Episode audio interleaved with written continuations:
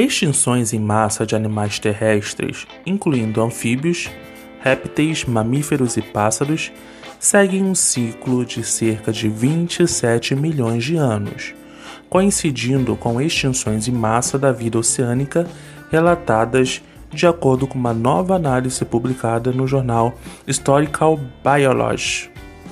O estudo também descobriu que essas extinções em massa se alinham com as principais os principais impactos de asteroides e derramamentos vulcânicos devastadores de lava chamados erupções de inundação de basalto, fornecendo causas potenciais para o motivo das extinções.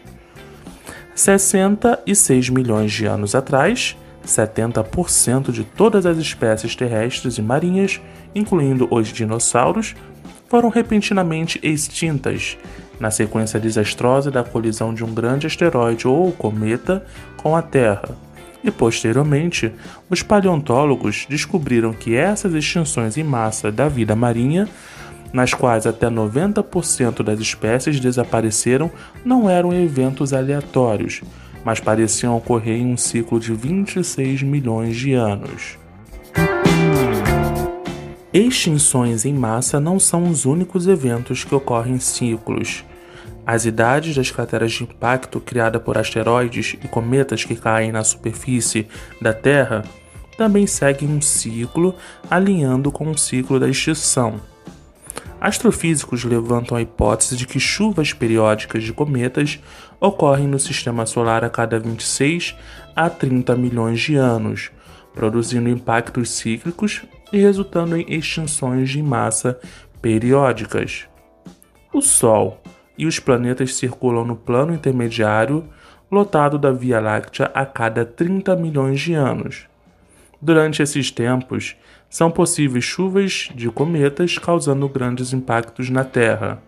Esses impactos podem criar condições que estressariam e potencialmente exterminariam a vida terrestre marinha, incluindo escuridão e frios generalizados, incêndios florestais, chuva ácida e destruição da camada de ozônio.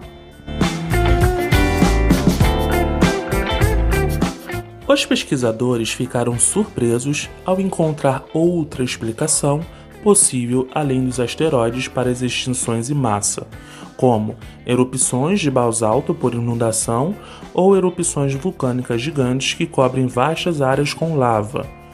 Todas as oito mortes em massa coincidentes na Terra e nos oceanos corresponderam a épocas de erupções de basalto e de inundação.